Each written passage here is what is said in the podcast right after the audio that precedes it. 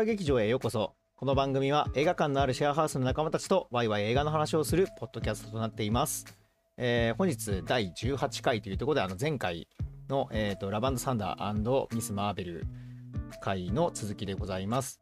今回はミズ・マーベルの感想を中心にフェーズ4がこれからどうなるのかっていうのを予想しているんですけれども、えー、と先日、えー、と MCU 界隈もうとんでもない、えー新情報が、えーたくさん入ってきたのでちょっと情報が古くなってるんですけれどもこちらの方は、えー、と今後、えー、とパンドラ劇場でまた、えーラジオ収録していこうと思いますのでちょっと情報古いですが、えーお聞きくださると幸いです。それではどうぞ。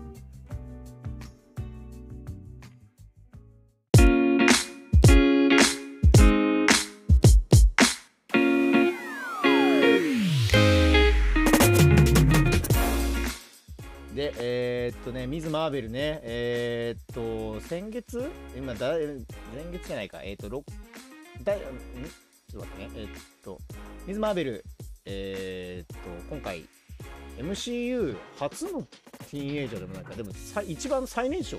そんなことない。ミズ・マーベルって。最年少ではないか。多分最年少だね。あれ？主人公と最しては年少か。最年少かな？確かに、そうか。まあそうだね。まあこれまでなんだかね、ピーター・パーカーはまああの、ピーター・パーカーも結構若かったけど、下手すると最年少だよね。まあね、今回、最近ちょっとね、あの MCU、新しいキャラ結構若い子多い問題とかもありますけれどもね、あの、ミズ・マーベル、えーっと、全6話がね、完結しましたのでね、ちょっとね、あの結構異色作、中東パ系の、キスタン、そうね、うん中東系のキャラクター、パパキスタンのね、そう、中東系のキャラクターのヒーローっていうのがそもそも今回、えーっと、そうですね、あの新しい試みだったと思うので、ね、その辺も含めて、えーっと、話していければなと思っております。はい、とりあえずちょっと、じゃあ皆さん、えーっと、どうでした、ミズ・マーベル。なんかちょっと触りの感想から入っていければなと思うんですけども。ミズ・マーベルは面白かったっす。うん、私はめっちゃ好き。うん。私もめっちゃそもそもティーネイジャーのヒーロー大好きマンだから、めっちゃ好き。なんかバランス良かったなって思いますね。うん結構、ドラマの。うん。何なんか、今回、なんだろうな、その、個人的にはあの演出がすごい好きでしたね。あの、あー、可愛かったね、可愛かったすごい。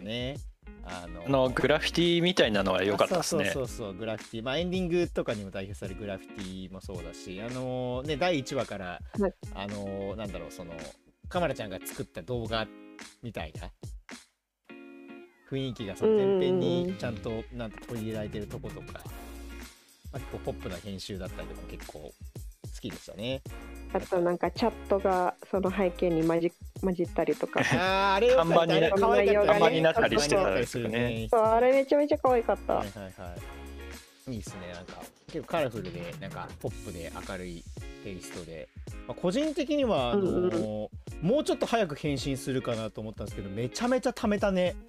あの、あの、コミックス原作の格好になるまで。あのー、あれでしたね。うんデアデビルスタイルだったね。あ、そうだね。デアデビル、そう、シーズン1ね、積まれたっても変身しないと、最終話で変身するっていうパターンですね。はい。貯めた割には意外とさらっと出てくるって感じでしたけど。うんうんうん。うん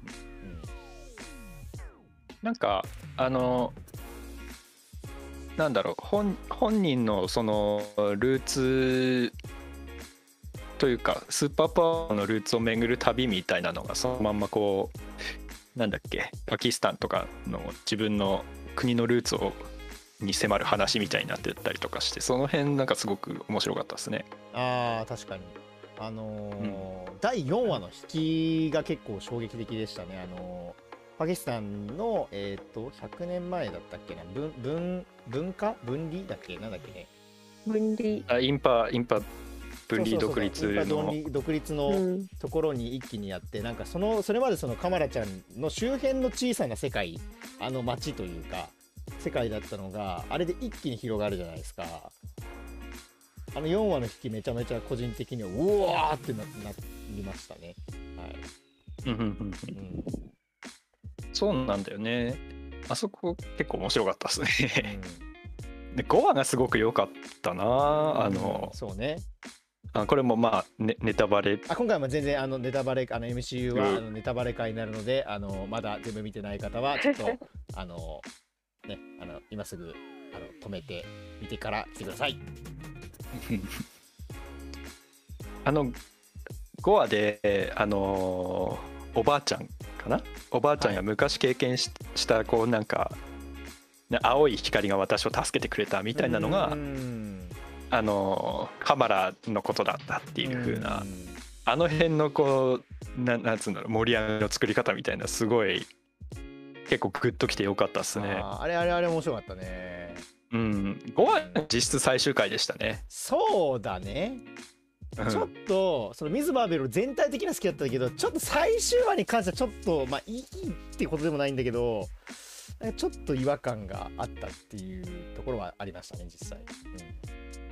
なんか一応お話としての最終回の5話とうん、うんあとアクションの最終回としての6話みたいなバランスでしたね。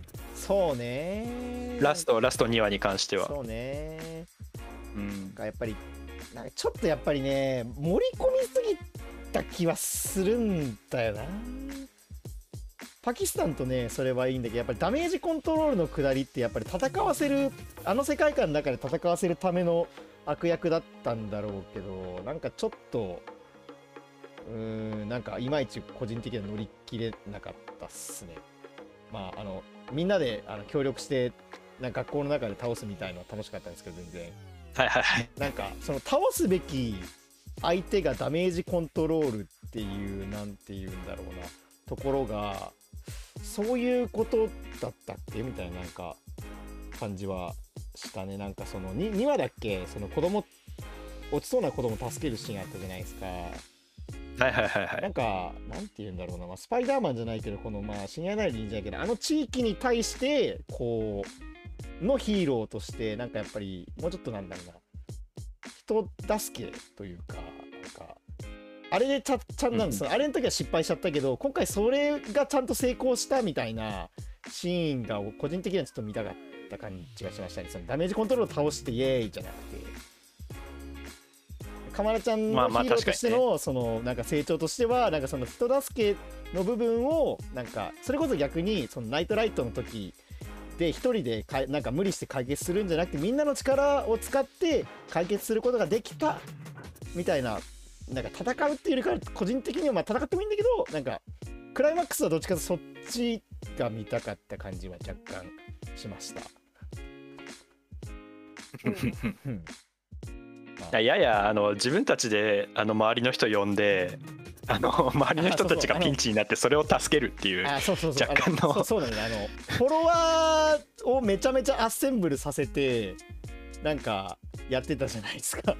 そりゃそうなるやろみたいな戦うつもりだったのにそんな人そは危ないだろの人たちが 危なくなってそれを助けるっていうちょっとじゃややマッチポンプのある。うん。でそれでヒーローイエーイみたいになっちゃってるっていう、ちょっとあったね。確かにね、なんかフォロワーがうおーってなってこうおーって助けると思ったら、ん。全くなんかフォロワー立ってただけっていう。ねそうなんだよな。なんかあそこまで集めるんだったらちょっとなんかあの人たちもなんか役割あげたかったよね。なんかただの大衆じゃなくて、うんわかるわかる。なんかあそうフォロワーがたくさん集まることによってそのどさくさでなんかねやるのかなってちょっと思ったりしましたけどね、うんうんうん、期待してたんですよね。そうそこちょっと個人的にはちょっと期待しちゃったただピンチですね。そう、ちょっと期待しちゃったよね、なんかね。それこそ、なんか逆にその暴力じゃない解決法とかね。なんか、あうんうんうんうん。の、ナキアっていうキャラクターがその選挙とかやって、女性で若いけど、選挙とかやって、で、なんかその、メメッカじゃなくて、なんだっけ、えっと、あの、教モ会スクモスク。モスクだ。モスクに入られて、はいはあのお帰りくださいみたいな感じで結構さそのなんていうのその暴力で来ようとしてる人たちをこうなんかその、まあ、政治だったりそういうまああのまあ教会では宗教だったりっていうところで対抗しようとしてったっぽいシーンがあったじゃないですか。うん。だから個人的には俺的にはちょっと暴力じゃない何かで最後解決してほしい感じはちょっとあったんですよね。うん、ああなるほどね。なんかそのなんか上からの圧力というかせそう政府からの圧力に対してあのそうでない方法でみんなで協力してやっぱりやるみたいな方がまあねまあちょっとあの会議シーンとかねあのホームアローン的ですごい楽しかったんだけど。うんちょちょっとね結局また戦っちゃったなっていう感じは若干若干しましたね。まああの守り守りの戦いみたいな感じではありましたけどあねー。まあねなんかそうね。うん、でもあの一カラのせいで結局やっぱヒーロー危なくねってなったよねちょっとやっ そうだね ぱ危ないやんってそうね。まあダメダメージコントロールってあんな悪い人いやそうなんだよな。なんか最近ちょっとあっという間にされがちだよねダメージコントロール。えでもそもそもなんかあのホープの人はやめとけって言ってたのにあのなんだっけ？あの女の人が、ね、女の人があそうそうそうそうそう勝手にこうややれみたいなうん、あー確かに指示出してたじゃん。うん。あいつクビにされたね。んでそうね。う んなんかいやなんかあのあのいちいちちっちゃい描写がなんかね切なくてあのせちっちゃい描写がすげえ良かったなって思っててミスミズ・マーベル、うん。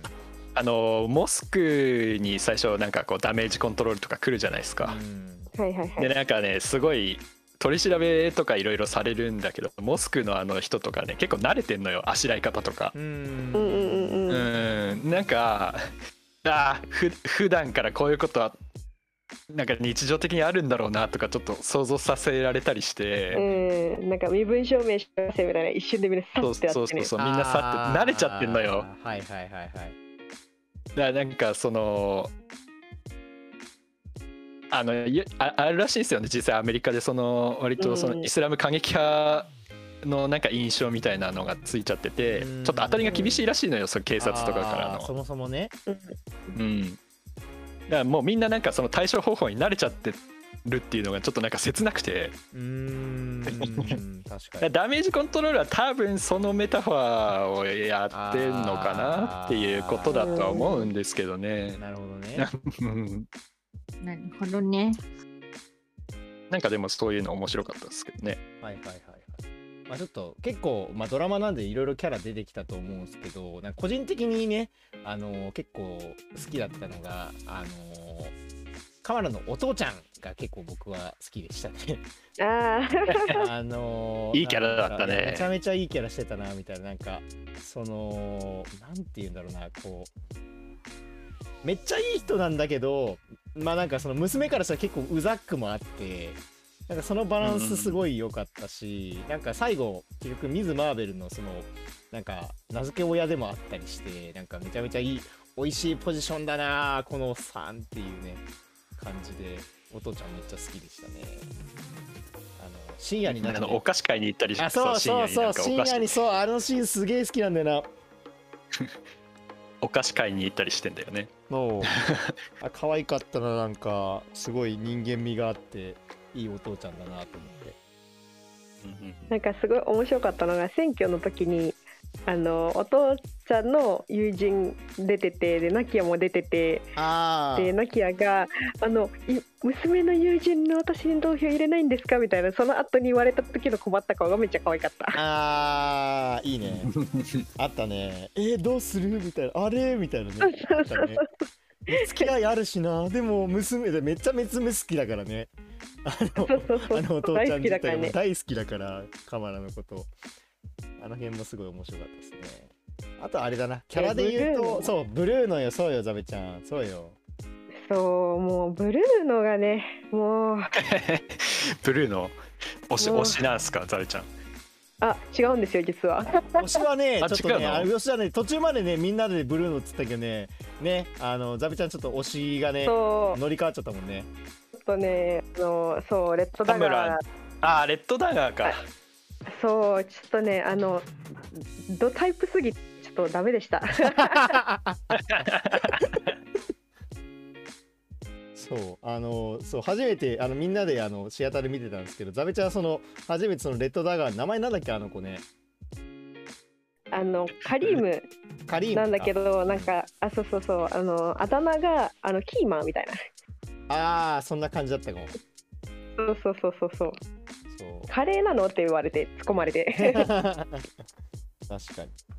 最初出てきた時ザベちゃんもうあのなんだろう息の吸い方が完全に恋の時のやつだったからね。みたいな。好き？みたいな。ねいやそう確かにイケメンですね。酔いだわ。酔いだわ。登場シ登場シーンがちょっと少なすぎてちょっとねもうちょっと出るかなと思ったら意外とあんま出なかった。悲しい確かに。最後電話で加勢して終わりでしたからね。あそうそうそう 遠くから電話で電話で助け舟を出して終わり。そうそうそうそう登場するのかなと思ったらあお前来ないんかみたいな。あそうだよね。パキスタンいるよねみたいなあれ結構強かったよね。そうそうなのよ。うん。割となんか俊敏な特にスーパーパワーとか別に持ってるわけではない、そうそうそうそうそうそうそう。そううん。そういうの大好きなんですよ私。スーパーパワー特に持ってないのになんか強いみたいな。はいはい。でイケメンがいいと。あそう。そう。それはね もちろんですよ。でもそれあそれそれまではブルーノだったんですか？いやブルーのなんかもうみんなもうすごいやっぱいいキャラだしなんかこうナードなのにすごい頭も良くてで意外となんか鍛えてるしみたいな。おおすごいじゃんみたいなみんなで言ってて。はいはい。そうでもね やっぱちょっとカリームには勝てなかったね。ごめんなブルーノ ブルーノはなんかかわいそうでしたねずっと。あのいや本当に。いわゆるあいいアニメでいうそうそうアニメでいうあ負けヒロイン枠みたいなさ。ね。あのなんだろうね。なんかあのネット的なポジションにいましたよね。ずっと。うん。まあでもなんかあれじゃん。ネットは完全に第三の男で友人枠だったんだけど今回なんかその一応恋の相手的に言うとなんか幼なじみだブルーの幼なじみポジでうん。あのーカムラン転校生ポジではいはいはいはい、あのーああなるほどね。なんだっけ？えカリーム？カリームが突如現れた王子様ポジなんですよ。うんはいはいはい。は いなるほど。っていうポジションで3人で出てくるっていうまあ結構ティーンエイジャーにありがちなそういうちょっと恋愛模様を描く話みたいな感じでなんかすごいちょうどいいね3人が現れたにもかかわらず個人的にこの6話であのどこのフラグも1個も立たな立たなかったっていうか解決しなかったのはちょっと個人的にはなんかそういうラブコメ好きとしてはちょっとねおいーって感じでしたね最終話。そこなんかも確かにもちょっとあれだったじゃんちょそうなんかくっつきそうな感じだったじゃんねえちょっとなんかチューチューするみたいな感じのをさちょっとブルーノが見ちゃってそうそうでブルーノに見られあーみたいなさって。ねえブルーノーって感じだったんだけど特にその後何もね描写されなかったねなんか、ねあの別にあのラブコメ的に言うとチューしたりその確実なことが起きたらもうラブコメ終わっちゃうんであれなんですけどなんかもうちょっと最後どっちどれに今傾いてるのかなみたいな指標をちょっと最後個人的にはちょっとあの示してほしかったなって感じはしましたね。なんかあのなんさい最後むなんだろうそのなかったことにされちゃったから完全に あれみたいな。そうね そうね。うん。カムランは今今後でなんか出てくるのかな？ミスあなんだっけ、ま、ザ・ザ・マーベルズにあの子たちが出てくるのかっていうのは非常に謎ですよね。出てきてほしいなって思う出てきてほしいけどなんかドラマだからできるこのバランスだったじゃないですか。それこそこういうなんか複数のさ、なんかまあヒロインっていうかヒーローっていうかその攻略対象キャラみたいなね。うん。見せ方ってやっぱりなんだドラマだからできるから映画だとちょっとなんか数多いとねよくわかんないことになっちゃうからね、そうねうん、あくまでそのラブコメは本当にほんのちょっとのテイなテイストでしかなくて別に全然メインストーリーとは関係ないんで。うんどうなのかなって感じですね。でもねザメちゃんあのカリームもうちょっと見たいよね。見たい。もうちょっと見たい レッドダガーとか。レッドダガー。どどんな組織だったんだろうね結局あれね。なんかテンニングスとのつながりとかあよねりあるのかなとか思いつつなんかなんかねそう結構今回細々した新しい設定が出てきた割にはそうジンの設定とかあとそのレッドダガーとかあとなんかそのおばあちゃんがそのリングを見つけたところがちょっとテンリングスのマークがあったとかなんかいろいろあっねたね。ねがあったりしたんですけど、なんか現状なんかあんまり回収しそうな感じしないよね。ああのリングなんかそれこそねテンリングスのあの武器とちょっと関係してたりするのかしら。あのテンリングスっていうかするのかね。シャンチーのねあのリングみたいなね、うん。なんか扱いだったりするのかしら、そうね。うん。なんかあの今フェーズ4はいろんな話を展開してる気がするんですけどそうね。のドクター・ストレンジ路線とかうん。あのソーソーの路線とかいろんな話を展開してるんでなんかなんとなくそのシャンチーがあのどっちかっていうとキャプテン・マーベルとかの軸に絡んでくるのかなっていう気がちょっとしましたね。そうだね。なんか今回見て。確かに。エターナルズでワンチャンつながるかと思ったら全然違ったからね、なんかどっちかというと全然違ったからね。ねここっちの軸だね。うん。ななんとなくあのさあのーシャンチーのあっち側の世界みたいなものがあったじゃないですか。あの概念として。でそれを守ってるあのミシェル・ヨーとかがいるあの村があったじゃん。あー確かにそう思うと似てるね。そんなあのミシェル・ヨーたちがいる村の役割をちょっと別な形で取ってんのがなんかレッドダガーの人たちなのかなみたいなうん感じはちょっとししましたけどね。確かにはいはいなはい。うんなんとなくよ様別相じゃないに人ではないけど、なんか、まあ、その居場所を守ってる人たちみたいな、うん。組織みたいな。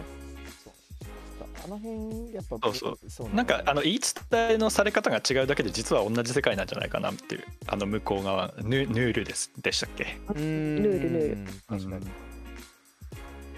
あの向こう側の世界っていうか、はいはいはいはい。かあの向こう側の世界とかさ、そのマルチなんかちょっとマルチバースと概念違うその裏世界みたいな考え方ってさうん。なんか異次元の世界って言ってましたもんね。いやこれ難しくなってきたぞ本当に。整理するのが どうするつもりなの？あんまりまだ考えてないのかななんかそれを解決するための方法とかって。考えてないんじゃないかな。ね。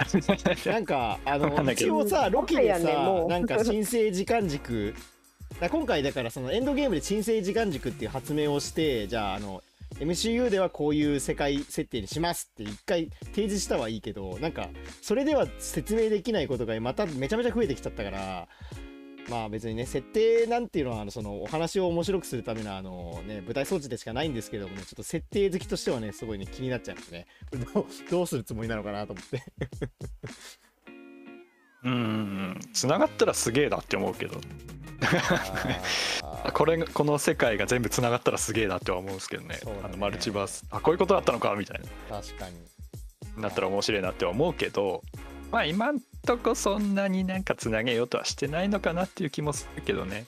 そうね。なんか個人的にはすごいまあ別にミズ・マーベルかなり面白かったドラマの中では面白かった方ではあるんですけどもなんかねちょっとそろそろちょっとなんて言うんだろうなフェーズ4っていうのがじゃあどういうセクションなんだよっていうのをそろそろちょっと示してほしいなっていう感じはちょっとしてきましたねなんかうん。なんか、まあ、まだ多分アッセンブルするにはもうちょい先だとは思うんですけどなんか結構やっぱりインフィニティサーガの時はやっぱりインフィニティストーンっていう一つのなんか指標がまあどっから生まれたかは分かんないけど途中から生まれたじゃないですかその概念が。はいそれによってやっぱりその見直す時もそれに沿ってやっぱ見たりとかできたからなんか今回もそういう指標みたいのがなんかどっかのタイミングでやっぱり必要なんじゃないかなって感じはしてきましたね。なんかちょっとその全然あの探索として見るのはあの楽しめてるんですけどだんだんちょっとなんですかねあの MCU 疲れというかちょっとどこに向かってか分かんない感じは若干してきたね。なんかずっと伏線かもしれないってこう期待しながら見てるのがちょっと若干個人的には疲れてきましたね。はい、ね。あそうね。うん、もう最近それは諦めてみるようにして もうあんま考えないようにしてる。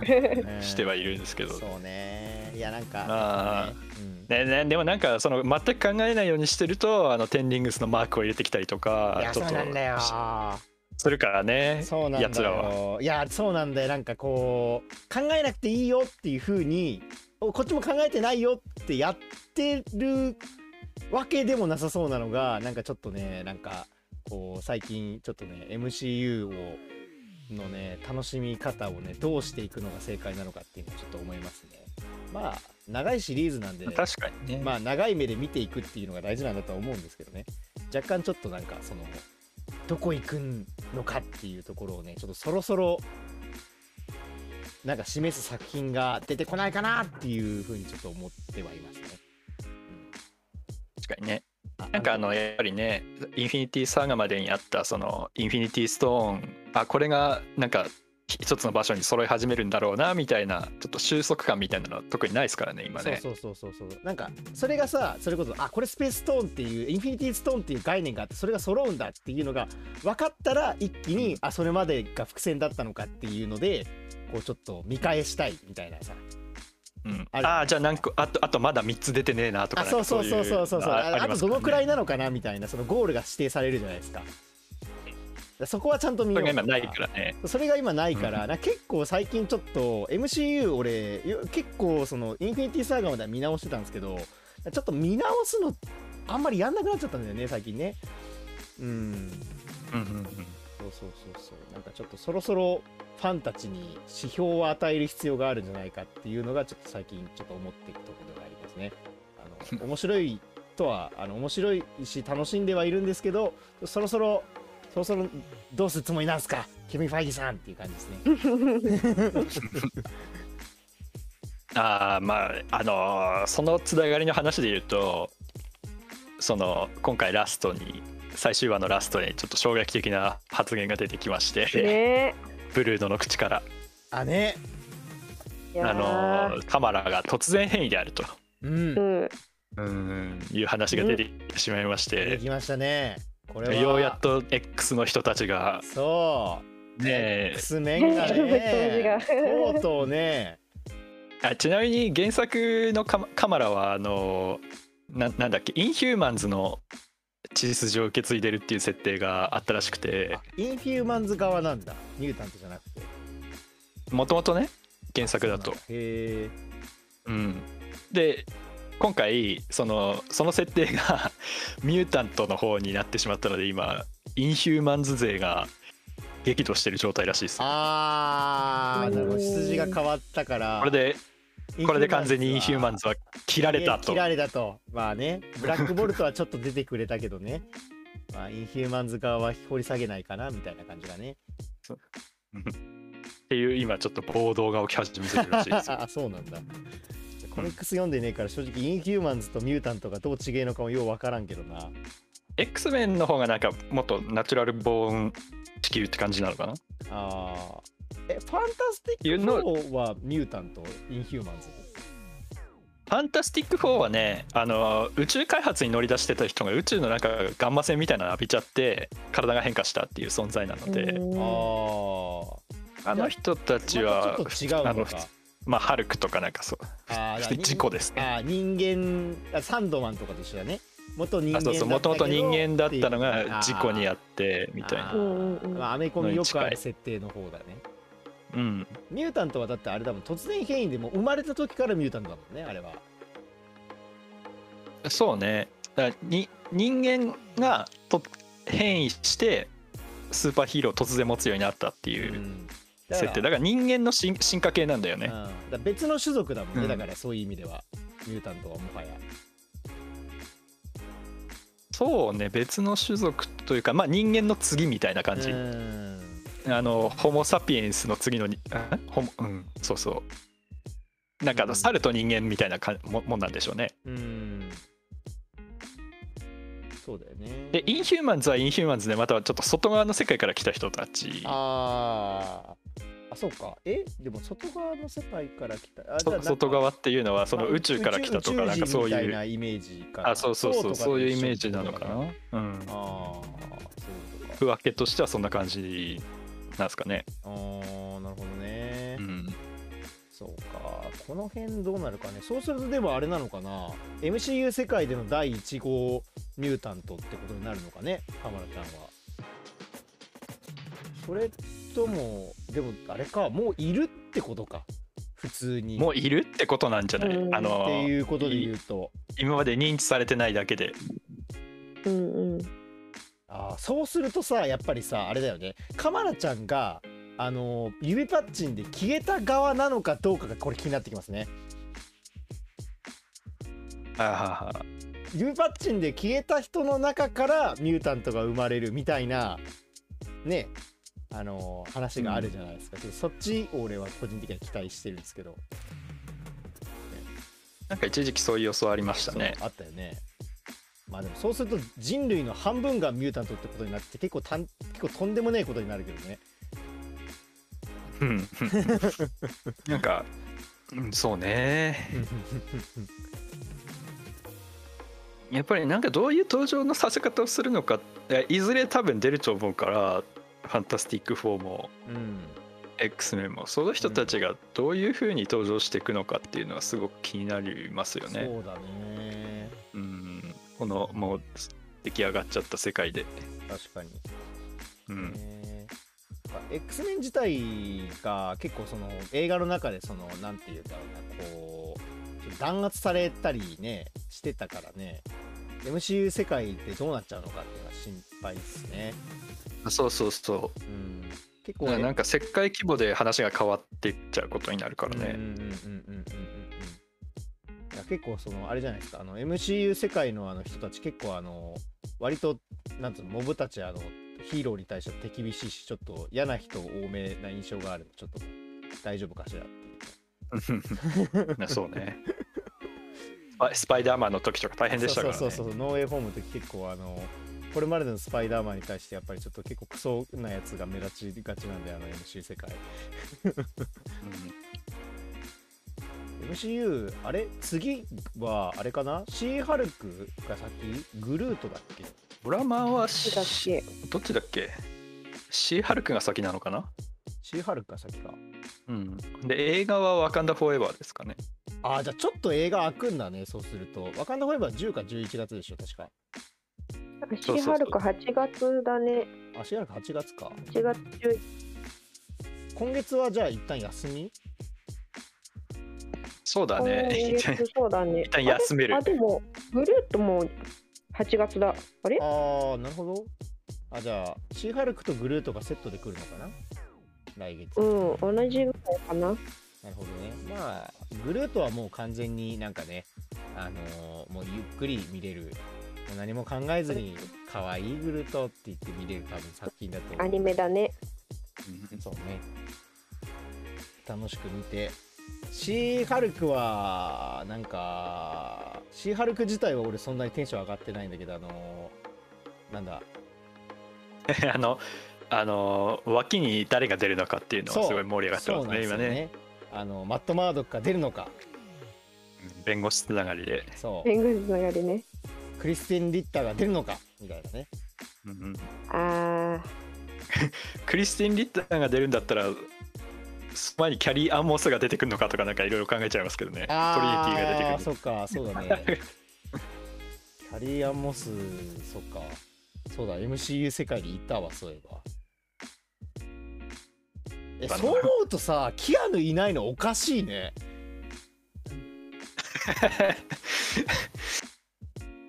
ローレンス・フィッシュバーンもいるのにさキアヌいねえじゃんそういえば。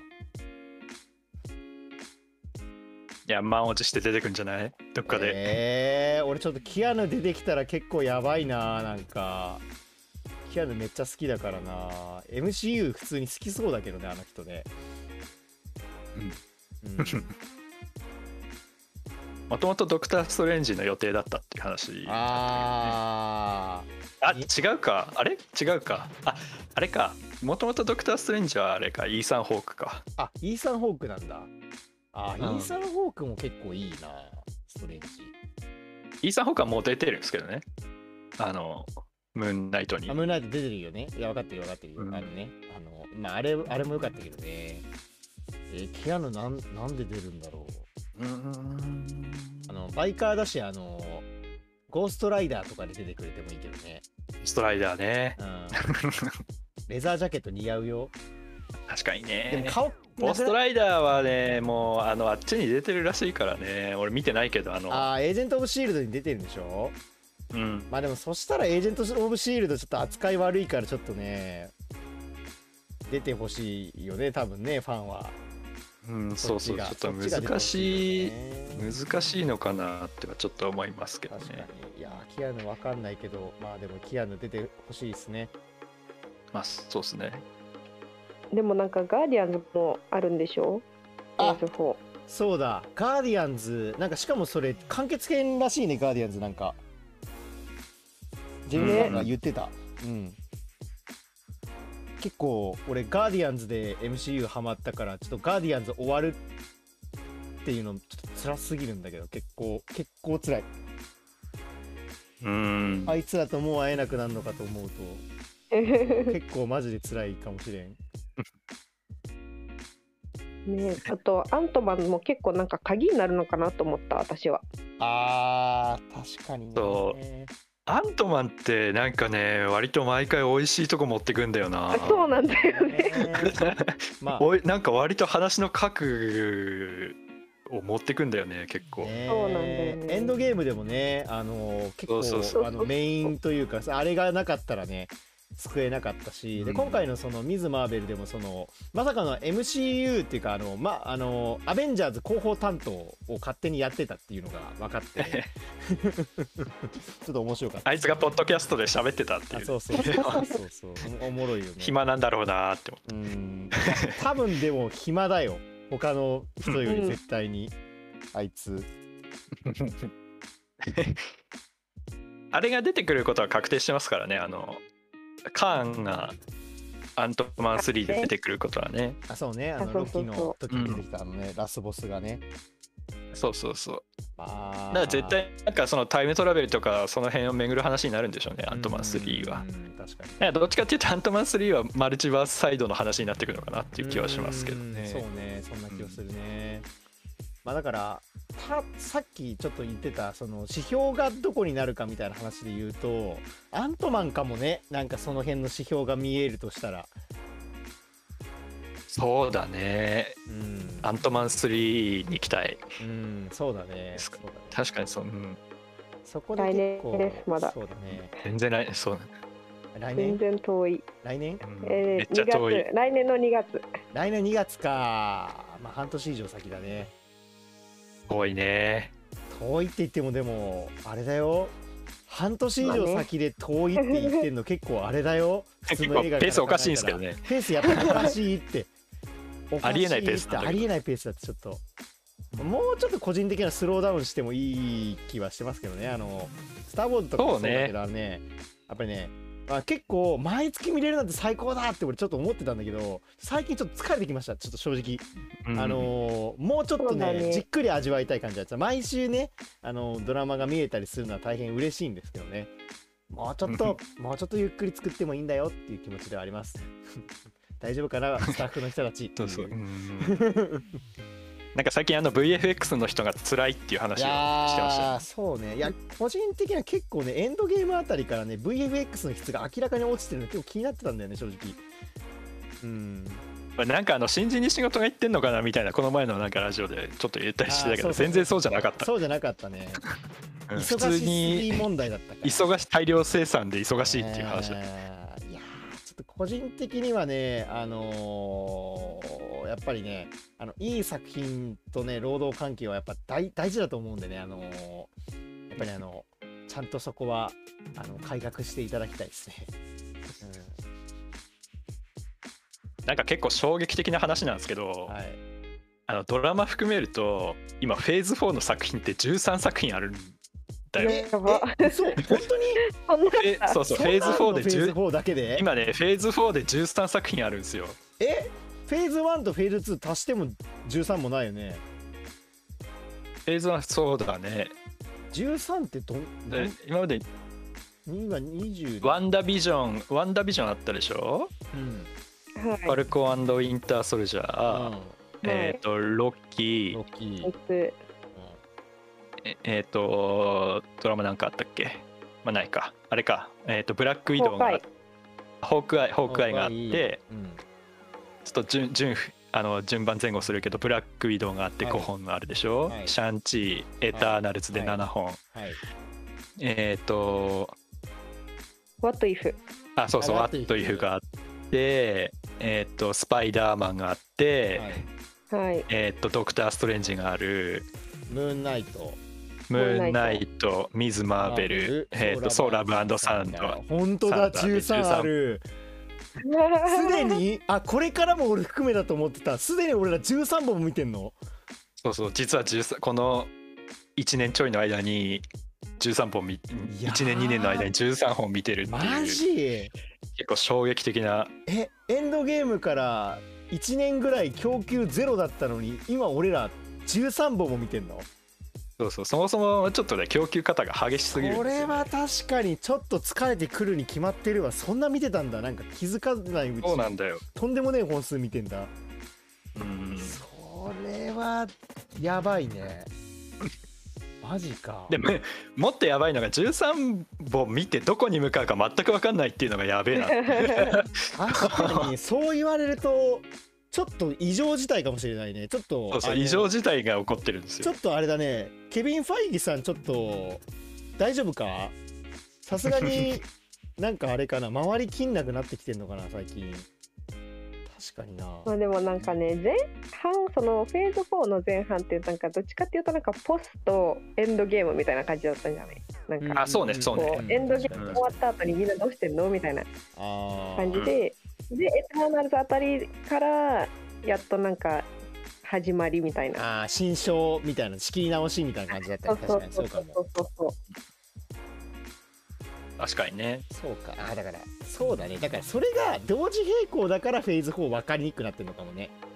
うんそうかもね。エンドゲームのそのそうだね。あの後始末というか後日談とあと別軸で新しいヒーローたちの紹介はいはいはい。かつ新しい脅威っていうのも描かなきゃいけないから多分それで結構そのどちらかった印象に。だしかもそれかつ新しいことも仕事してるじゃんやっぱり MCU 新しい今までやってないジャンル、うんうんうんホラーに挑戦したりあこれそれこそ今回みたいなそのがっつり学園ものをやろうとしたりとか、うんうんあとムーンナイトみたいなその精神世界というかその結構そのうんなんていうの個人的ななんていうのその精神の話にちょっと触れてみたりとか。そうね。結構やっぱ実験的なフェーズになってるよねこれまで以上に。そうだね。フェーズ4の中でも割と移り変わりがねそうだよね。あったりします。あるよね。しますね。確かにそう考えてみると、うん、こう振り返ってみるとかなりそうね。今ようやくだから種まきなんかいろいろエンドゲームのやつ終わらして今種まきにしっかり入ってきたっていう感じだから、まあこっからじゃあねどう芽を出してくるのかどこで芽を出すのかみたいなところになってくるのかね、うん、結構やっぱり。13本ってやばいやばいよな。13本はちょっと震えたわ。もう絶対に新規無理じゃん。無理じゃね？だってエンドゲームまで見てって言ってからもうそっからさらに13本見なきゃいけないでしょ？無理じゃね？そうじゃ無理じゃね？もう新規無理じゃね？追いつけない。絶対に布教できないよこれも でそっからさらにさ俺ら「スター・ウォーズ」のドラマとか見てるからもうどんだけ見てんだっていう話になってくるのよ。うそうか。なんか最近俺なんかそうか。最近なんかさ俺映画の鑑賞コースが激減してるってなんで最近俺映画あんま見る気起きないのかなと思った。らこれだね。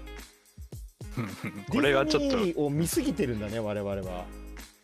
うんそんな気がしますね。いやーこれまずいですね。ディズニーのこれ実況にはまってるねこれ。まずいね。うん。支配されているね。あいやいや全然全然全く関係ない話になっちゃうんだけどあの、うん。ディズニーのハロウィンがマーベル解禁したからさ。あそうだ。あ そうそうそうだ。今日見た。そう。すごい。スパイダーマンがダメっていうスパイダーマンはダメ。ねスパイダーマンダメらしいね。あの権利問題でね。うん。大人の事情がね。すげえ大人の事情だなって思う。ね。ユニバーサルの方にね。あるからねスパイダーマンね。ディズニープラスに来てもやっぱりあのそれはダメなんだね。やっぱり競合してるから。あはいすいませんでした。全然 でもちょっとみんなでディズニー行かないとね。行きでもスたいパイダーマンダメだから俺らが持ってるやつ使えないね。新しくコスプレしなきゃ。あまあそうですね。確かに。えー、やるなら何がいいかな。あれだっけ。顔隠れるやつダメなんだよ確か。あそうそう。顔なんかかぶせ物だったりあとなんか顔塗ったりするのは NG なんかちゃんと顔に確認できるやつとあとなんか竹感とかなんか引きずる竹のやつは NG ああとなんか棒とか。そんななんかドレスコードが。あなんか結構細かくてルールが。あそうなんだ。そうげ厳重にそうなんか決まってるらしいですよ。そうやっぱ子供がたくさんいるからそのか子供になんだろうこうなるほどね。危険がないようにっていうかはいはいはいはい。怪我がないようにあとなんかキャストと間違わないようにとか。はいはいはいマンダロリアンとかダメっすね。うんダメですね。まあでもだからあれあのまマスク外しちゃいいんだよだから。まあマスク外したらもう マンダロリアン競技に違反してるけど。競技にやるとしたらシャンチーかな。一番お手軽なあところ。ー あの赤い赤いジャケットリバーシブルジャケットを買えばもう終わりみたいあでもゆうちゃんなんかめっちゃシャンチー似合いそなシャンチーで、ういいじゃんシャンチーめっちゃ似合いそうだな、うん、お手軽お手軽な感じ。シャンチー好きだし普通に単純に。あね。ワンダービジョン。のどれ？なんか可愛いな気がする。あのなんかあの一番最初のなんか結構古い衣装とかのやつ。あワンダービージョンの方ね。あそうそうそうそうそう。そうね。えオルセンやるの？サベちゃん。えやろうかなえいいじゃん。ちゃんとあの白黒衣装にしてなんか顔も白くしないと。あ塗るのダメだよ。塗るのはダメなのか。あじゃあまああれか塗るのダメなんだ。白黒でいいんじゃない？白黒白黒は無理か。カラーになってからかそうすると。そうだよ。まあまあ一生だけ白黒でもいいけどね。あー確かにね。俺もあれだな。TVA のロキちゃんとかやりたいけどなやるならあのジャケットめっちゃ欲しい TVA のロキ。そう TVA のあの捕まってるロキちゃんがねすごいやりたいっす。あのしゅあ囚人服の方のやあつスーツじゃなくて。そうそうそうスーツじゃなくて。いいね D ハロ行きたいな。 D ハロ行きたいね、うん、俺がもうちょっとなんか白人顔だったら俺メビウスめちゃめちゃやりたかったんだけど。メビウスただのスーツ着たおっさんになっちゃう そうあの伝わらないよねメビウスは、伝わらない。顔が似てないとなんかね。伝わらないのよ。なんかその辺の絶妙なコスプレでいきたいですよね。そうね。それそれなんなんのコスプレみたいな。何のコスプレみたいなね。そうそうそう。あそれで言うとあれだよ。ブルーノのコスプレとか俺すぐできるよあの。あのマーティあーいいじゃん。風のマーティ風のやつを 俺確かにそもそも持ってるから。マーティン・マックフライっぽい感じがありますそうそうそうそう。もともとマーティ風の服持ってるからあのえこれならバック・トゥ・フューチャーじゃないのって言ったらいやブルーノですって言って 誰ってなブルるー。なんだあのミラベルの方じゃなくて。絶妙。いいじゃんブルーの集めよう。ミラベルのブルーのと。あブルーノ同士で。ブルーの同士で。あね。それも面白いじゃんディズニーつながりでブルーの同士で。あブルーノ同士。えでもミラベルだったらザベちゃんあれでしょ？カミロがいいんでしょ？あカミロがいい